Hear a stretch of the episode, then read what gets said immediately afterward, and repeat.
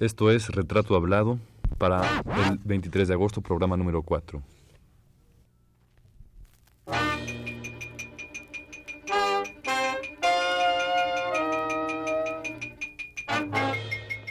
Radio Universidad Nacional Autónoma de México presenta Retrato Hablado.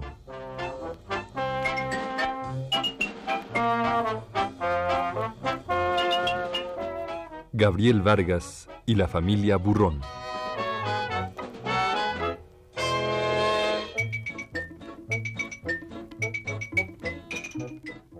Un reportaje a cargo de Elvira García.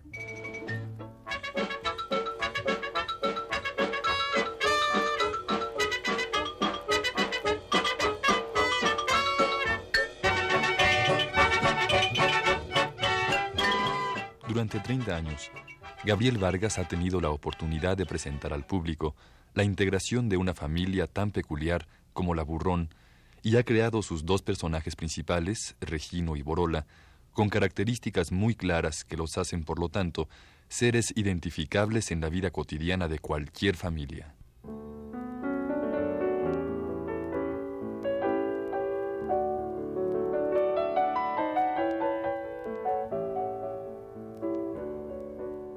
En esos 30 años, Vargas nos hizo conocer a sus personajes desde la infancia.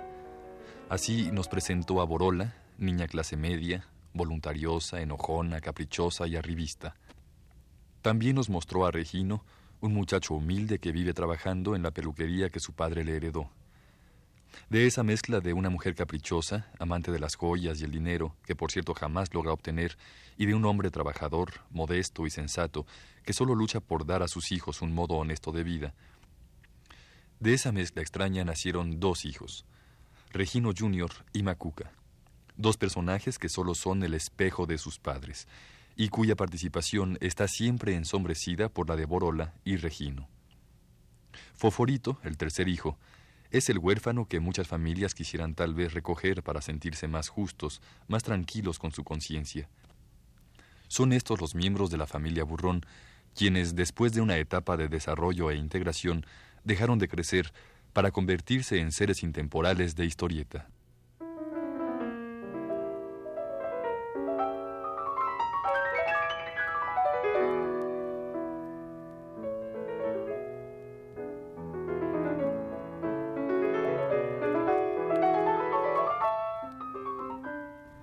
qué atribuyes tú que haya cambiado? Bueno, yo pienso que ya no guarda la frescura que guardaba antes, porque ya está hecha pensando eh, que, que, tiene que tener éxito, es decir, que tiene que gustar al público, que tiene que continuar mostrando ciertos problemas de manera que causen comicidad en el público que se acerca a él y no precisamente ya no busca que este público tenga eh, este em, sentido crítico hacia los conflictos. A mí me parece que ha caído en una, en una conformidad absoluta. Es decir, los problemas que se tratan ahora, yo los siento, a pesar de que aparentemente son los mismos y tal vez por eso, eh, siento que hay conformismo en los personajes, en las soluciones que dan a sus problemas y, en los problemas mismos como son planteados dentro de cada historia. Y yo atribuyo todo esto tal vez al éxito que en un momento dado tuvo Vargas y su tira cómica y que lo hizo quizá caer eh, a él mismo en la búsqueda continua, es decir, en no, en no caer de, de, este punto exitoso al cual había llegado, sino conservarse en la cima. Y este deseo de conservarse en la cima lo hizo decaer en cuanto a la calidad y en cuanto a, a lo que yo siento que en un principio se buscaba. Por este análisis que tú acabas de hacer, mm, podríamos pensar que la historieta podría venirse abajo poco a poco hasta quedar, no sé, hasta desaparecer y que sería en todo caso más conveniente que desapareciera. Yo creo que sí, yo creo que, y varias veces he podido verlo, yo creo que el éxito muchas veces degenera en fracaso eh, porque prostituye un poco al creador.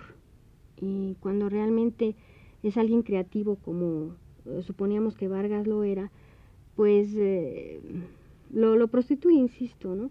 Entonces me imagino que lo mejor para Vargas y para la familia Burrón sería desaparecer, sí. Es decir, que Vargas por un tiempo pudiera dedicarse a otra cosa o tratar de retomar sus personajes, recrearlos, eh, hacerlo con más sinceridad y volver a iniciar otro, otra, otra historia, ¿no? Otra historieta. Claro.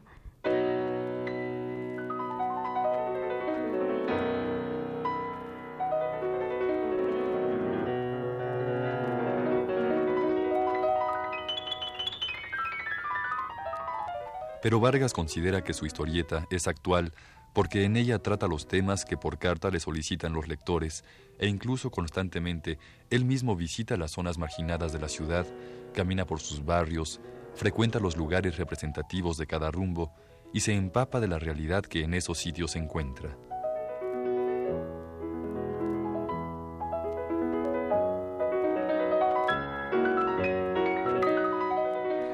durante eh, los años que ha usted hecho la revista, ¿qué dificultades ha enfrentado usted? Yo supongo que, que bastantes, ¿verdad? Pues no, no, no, no, sería exagerar. Porque como no se ataca directamente a nadie, no puedo verme envuelto en situaciones graves. Eh, claro, en algunas cartas a la gente no, no les conviene algunas cosas, pero me lo dicen con tanta suavidad que al contrario es un elogio. Para mí es un elogio. Es más, yo en tantos años solamente recuerdo una carta ofensiva, en toda mi vida. Recibo muchas cartas y todas son elogiosas o haciendo algún comentario acerca de lo que yo hice. Por ejemplo, una señora me decía, mire, lo que se cuenta la historieta se refleja mi vida, es mi vida completa lo que usted pintó allí, porque yo de veras me ha pasado de esto, me, me explico su vida. Y me decía, yo quisiera que usted sacara una historieta en esta forma, para que no le pasara a la gente lo que a mí me pasó, pero yo cuando saqué esa cosa, supe de un incidente de otra familia y la publiqué. Entonces ligaron interés de otra persona con lo mío. Y siempre recibo cartas elogiosas, muy elogiosas, tanto así que le voy a contar una cosa que me parece curiosa. Yo recibía cartas muy frecuentes de una persona que me hablaba con términos muy, muy bonitos, ¿no? Tan bonitos así que yo a la cuarta o quinta carta creí que me andaba echando a sus perros. Entonces, pues ya recibí yo las cartas con cierta cautela, porque a la sexta carta ya me hablaba de pues, que yo era mucha ilusión en su vida y cosas así. Me, comencé a sentir molesto, porque yo estoy acostumbrado a recibir muchas cartas, pero pues esas cosas no, no van conmigo, ¿no? Total que un día recibí una carta de ella en un sobre color de rosa, muy perfumado, y, lo, por curiosidad lo abrí. Y me decía, mire, ahora lo espero en mi casa, si de veras quiere conocerme, venga ahora, pero de verdad ahora. Ahora cumplo 85 años de edad. Y le he escrito tantas cartas pidiéndole que venga a mi casa y usted nunca ha querido venir. Yo le suplico que venga. Pero de verdad mis hijos estarán, todos mis familia. Y llegué y deberá ser una señora hermosísima en una silla de ruedas. En una silla de ruedas, los hijos la ayudaban para subir escalera con sillita, entre todos la subían, la bajaban, empujaban. Una anciana que leía mis historietas, ya murió la señora, leía mis historietas con tal pasión que quería que el día que iba a cumplir 85 años yo estuviera presente. Y fui, fui la noche. Y fui con mucho recelo, porque yo me imaginé que a lo mejor era una cosa tramada por las señoras muy inteligentes, no sé qué. Que a lo mejor tenía 30 años. Sí, alguna cosa sí yo iba a conocer, pero me dio, no sé qué cosa me dio, que fui. Y los hijos me recibieron de veras una cosa muy bonita. Yo me salí muy impresionado de una familia tan unida, tan bonita. Todos los hombres tenían puestos algunos puestos bastante elevados en varias compañías. La señora con una cabellera hermosísima, blanca. Y ella, cuando me vio, no se imagina cómo me recibió. Decía que las cosas que ella leía con, con un deleite absoluto era cuando le llevaban la revistita de la familia Burrón. Usted no se imagina, me dice uno de sus hijos los mayores, cuando mi madre no traigo la revista, no lo va a creer. Llego a mi casa y me dice, ¿me trajes la revista? Ay, mamá, se me olvidó. Pues voy a buscármela. Recorro San Ángel, recorro aquí por allá. Me hace caminar en el coche como no se imagina. Me voy a San Juan de Letrán allí a ver si la encuentro en los grandes puestos. Y si no la encuentro, sin ella, no se imagina. Man, está de cara.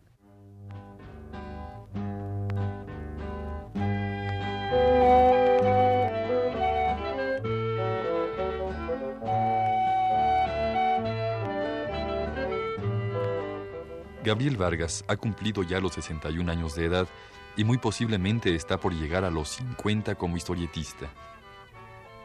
Hombre extremadamente trabajador, meticuloso y ordenado en sus horarios, confiesa que aún no está cansado y que en breve sacará una nueva historieta que se llamará La Cuataneta, que narra la vida de una sirvienta que fuera uno de los personajes de su anterior historieta, Los Superlocos. Tímido y hasta algo modesto, Vargas declara estar satisfecho de su obra.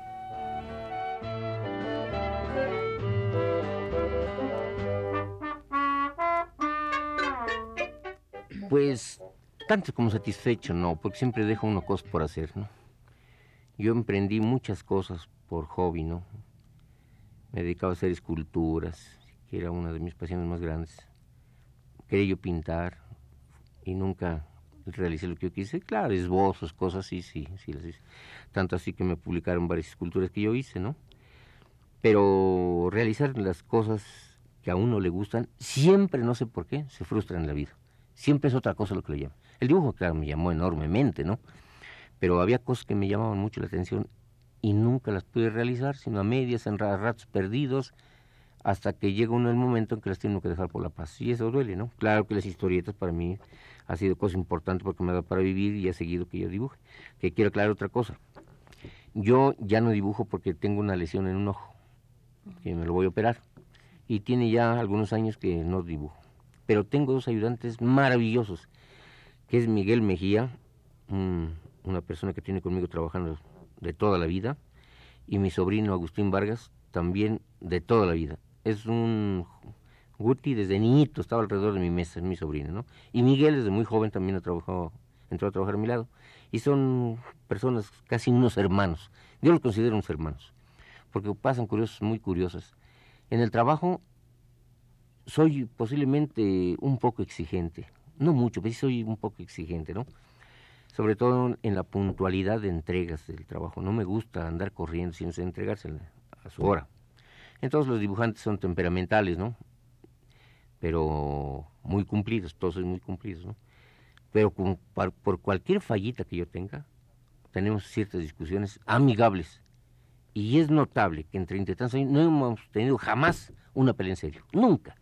Discutimos los problemas, pero en plan de hermandad. Y es muy bonito trabajar con personas así. Con personas que de veras lo, lo comprendan a uno como hermanos. Para mí son hermanos, no, no, es, no son dibujantes ni ayudantes, son mis hermanos.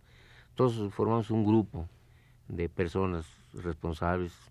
Hay otro muchacho que se llama Raúl Moisén, un muchacho que es todo, todos vidas puro goce pero a pesar de todo es muy cumplido. Que eso es una cosa muy bonita, ¿no? Que a pesar de que es muy amiguero y, anda por sub y baja, aunque sea medianoche, pero siempre trabaja. Sí es bonito tener un equipo así.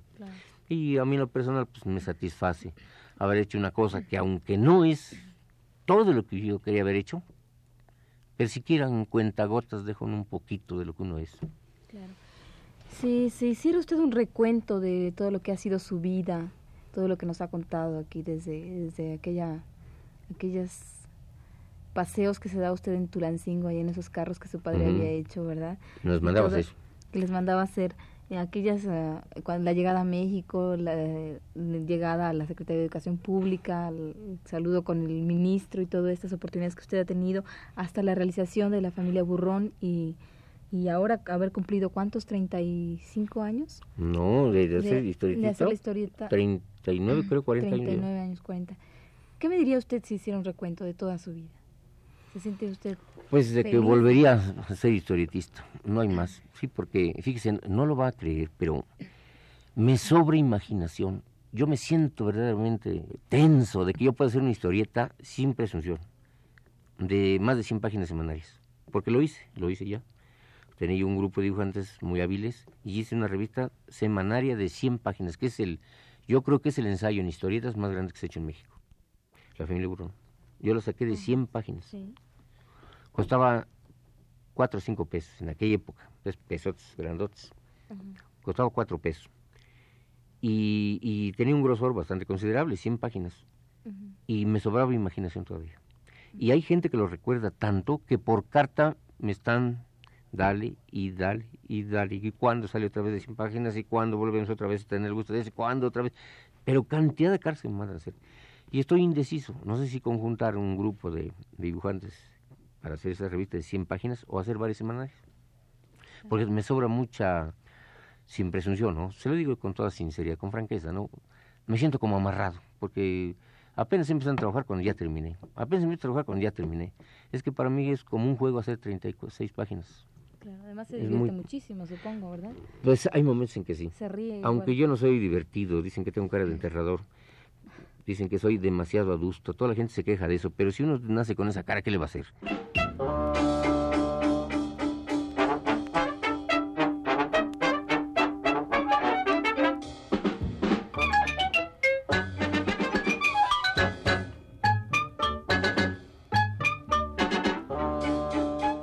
Pero si Vargas ha envejecido, inventando historias, también sus dibujantes, Agustín Vargas y Manuel Mejía, han ido casi a la par que su maestro, al cual conocen desde hace más de 25 años.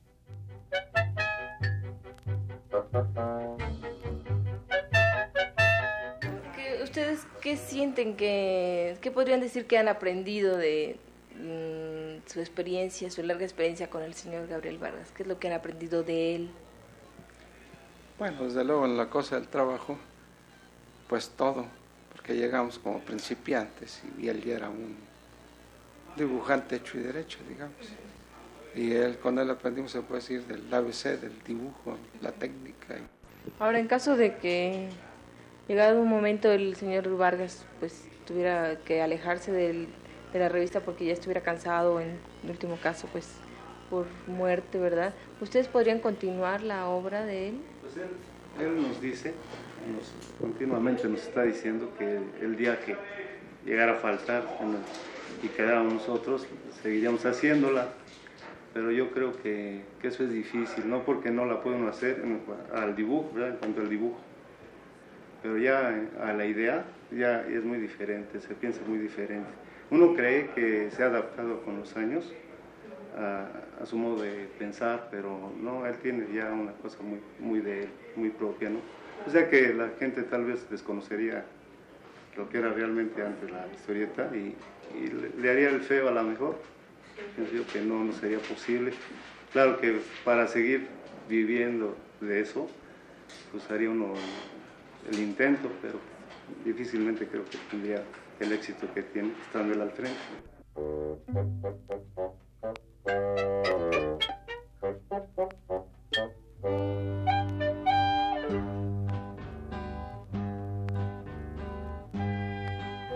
La obra de Gabriel Vargas es una de las que mejor retratan el México urbano, el México populoso. Vargas, de alguna manera, rescata esos modos de vida y les da una permanencia y una importancia dentro de la historieta.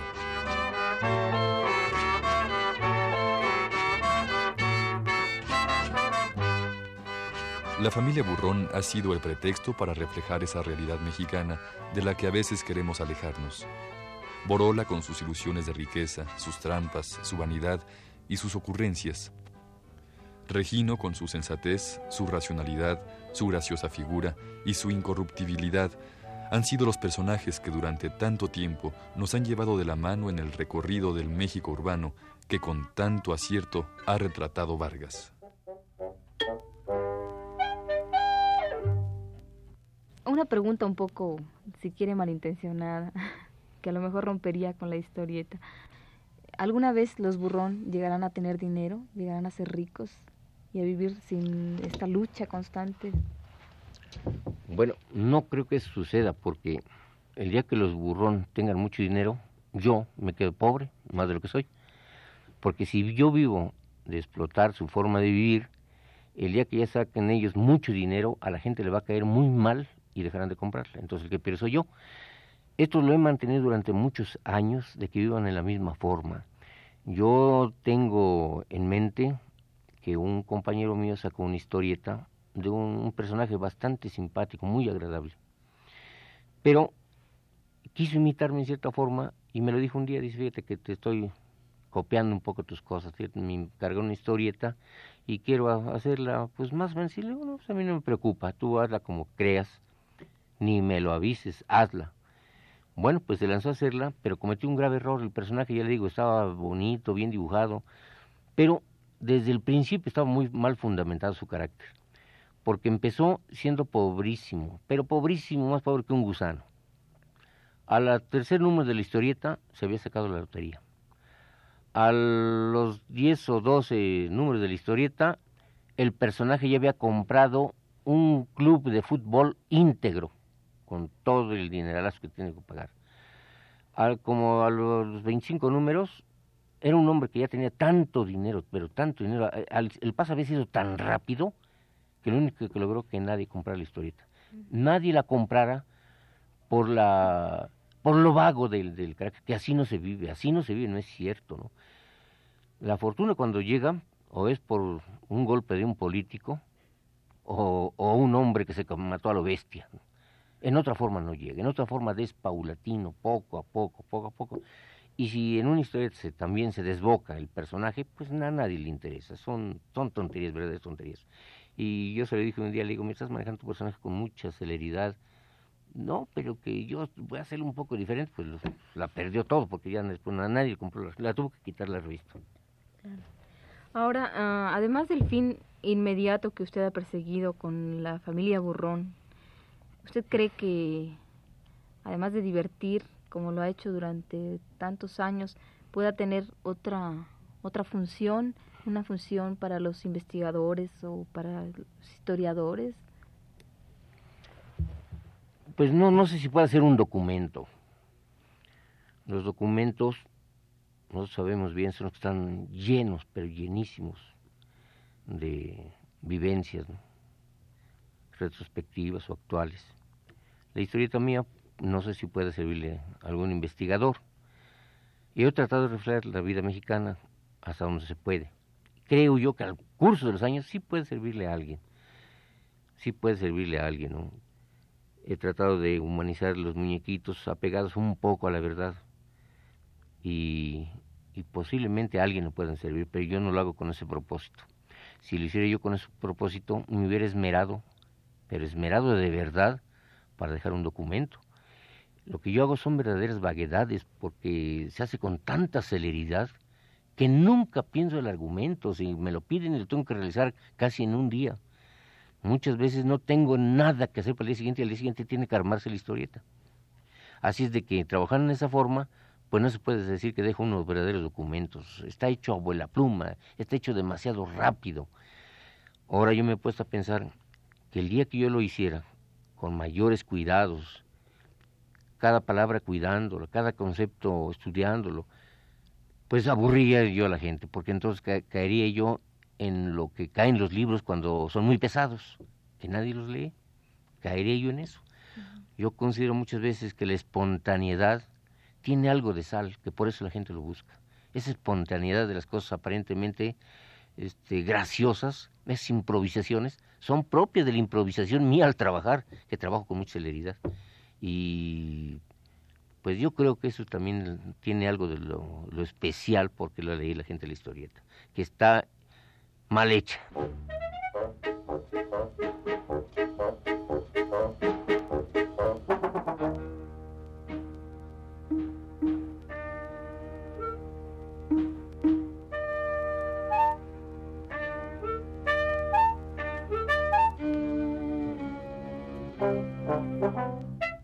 Este fue el cuarto y último programa sobre Gabriel Vargas y la familia Burrón. Gracias por su atención.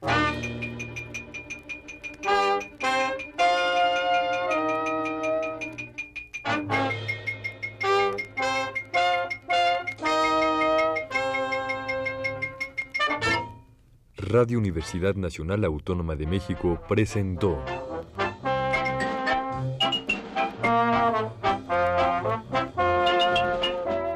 Retrato hablado.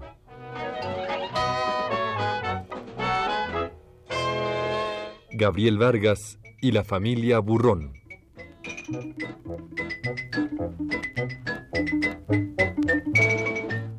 Un reportaje a cargo de Elvira García.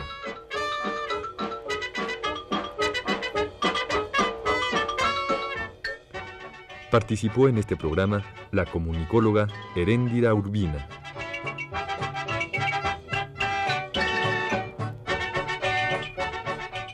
Realización técnica Juan Carlos Tejeda. Montaje Jorge Castro. Presentación en la voz Álvaro Quijano.